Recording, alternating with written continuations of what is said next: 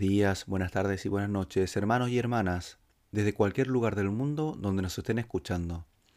Es sábado 22 de mayo del año 2021, séptimo día de nuestro caminar hacia Pentecostés. Estamos reflexionando sobre el tercer capítulo del Yucat, que hace un paréntesis en el credo, y exploraremos el creo en el Espíritu Santo. En el punto 119 se nos hace la pregunta, ¿qué hace el Espíritu Santo en la Iglesia? El Espíritu Santo construye la iglesia y la impulsa. La recuerda como su misión. Llama a los hombres a su servicio y les concede las gracias necesarias. Nos introduce cada vez más profundamente en la comunión con Dios Trino. Aunque la Iglesia, en su larga historia en ocasiones, haya dado la impresión de estar dejada de la mano de Dios, a pesar de todas las faltas y deficiencias humanas, siempre está actuando en ella el Espíritu Santo sus dos mil años de existencia y los numerosos santos de todas las épocas y culturas son ya la prueba visible de su presencia en ella.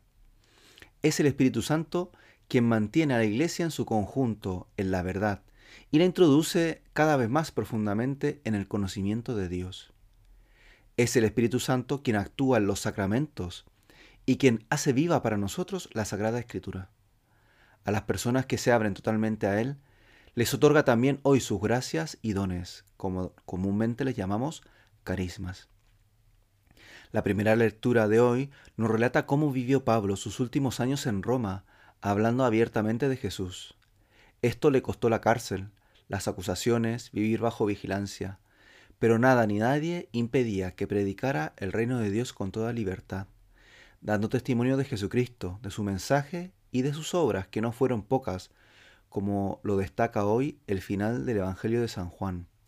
Muchas otras cosas hizo Jesús. Si se escribieran una por una, pienso que los libros no cabrían ni en todo el mundo.